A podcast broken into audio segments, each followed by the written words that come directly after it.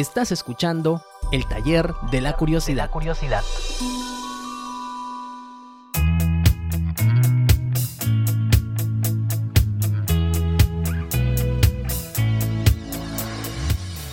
En nuestro camino podcastero, previo a enfrentarnos al micrófono, nos topamos con una interrogante que merece ser respondida. ¿Es necesario crear un guion para nuestro podcast? ¿Qué dices, Daniel? ¿Es necesario? ¿Qué tal Jorge? Bueno, como dice la misa, eh, de repente es justo y necesario, es lo que vamos a ver el día de hoy. Excelente, ¿qué tal Daniel? Muy bien, muy bien. Y para responder la interrogante que has planteado, en primer término tenemos que definir qué es un guion y en base a ello veremos qué tan necesario es guionizar nuestros podcasts. Así que antes que nada debo contarte que si nos ponemos a bucear en la red vamos a encontrar distintos tipos de guiones dependiendo del detalle con el que son escritos o cuál va a ser su uso. Así podemos encontrar, por ejemplo, guiones literarios, guiones técnicos, guiones de películas, guiones de obras de teatro y muchos más. Si bien hoy no vamos a detallar qué abarca cada uno de estos guiones, una característica común que encontramos es que todos ellos desarrollan propuestas narrativas. Efectivamente, eso que dices es interesante y de hecho me da pie a tocar otra característica de los guiones, y es el hecho de que no están pensados para que sean valorados como textos, tal y como sucede con las obras literarias. En cambio, están pensados para que su valor se manifieste cuando son protagonizados por terceras personas. Por ejemplo, ahora que están de moda los canales de YouTube que hablan de cine, seguramente alguna vez hemos escuchado una afirmación como la película tiene defectos de guion, el guion realzó a la actriz o al actor, o afirmaciones similares. Entonces nos preguntamos, ¿cómo valoramos un documento que no hemos leído? Bueno, la respuesta es gracias a quien lo interpreta. Así es, aclarado este punto, ahora sí pensemos en los guiones para podcast. Como recuerdan, existen distintos tipos de podcast y cada uno de ellos tiene sus propias particularidades. Pues bien, en base a esas particularidades podemos definir en mayor o menor medida si un guion es indispensable o no para grabar. Por ejemplo, en un podcast de entrevistas no cabe el guion, dado que atentaría contra el propio espíritu de las entrevistas, pero sí ayudaría a tener las preguntas listas y organizadas, a fin de seguir un orden lógico en las interrogantes a nuestro entrevistado. Por otro lado, tenemos las ficciones sonoras. Qué duda cabe que este tipo de podcast sí que necesitan un guion, y uno bastante detallado.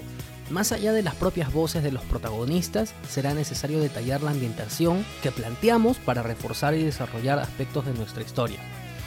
Esto realmente va a servir para tener claro qué se cuenta con las voces de los personajes y qué se cuenta con el diseño sonoro. Por ejemplo, no es lo mismo que nuestro narrador diga, Johan salió del colegio, presuroso, para no llegar tarde a su cita con Fátima. Empezó a correr raudamente, pasando por lugares concurridos del barrio. En eso, se chocó de bruces con una ambulancia que pasó rauda a su lado derecho y se dirigía al mismo café donde se vería con Fátima. Johan se preguntó entonces, ¿qué pasó? Esto es distinto a que nuestro narrador diga, Johan salió del colegio presuroso para no llegar tarde a su cita con Fátima. Corrió hasta que de pronto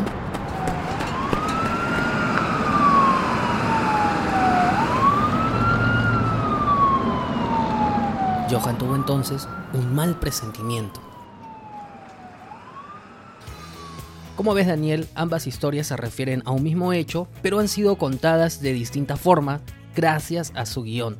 Entonces dejamos la pregunta, ¿cuál creen que es la mejor forma de contar historias? Ahora, diseños sonoros aparte, de los cuales tendremos un episodio, vamos a situarnos en los podcasts más comunes, los podcasts que seguramente quieren realizar, los de panel, los narrativos y los soliloquios o individuales. ¿Cómo se acomodan aquí los guiones? La respuesta del taller es sí, pero no todos necesitan el mismo tipo de guion. Mmm, ¿cómo es eso? Pues bien, el tipo de guion que necesitaremos va a estar directamente relacionado con tus virtudes y limitaciones, así como el propósito y espíritu de tu podcast. De esta forma, el detalle y las características del mismo van a depender de tus características como comunicador. Y con comunicador no me refiero a la profesión de comunicador, ¿eh? sino a la capacidad de contar historias, de explicar conceptos, de empatizar con las personas y demás. Conocer ello va a permitir identificar qué tipo de guion necesitas para tu podcast.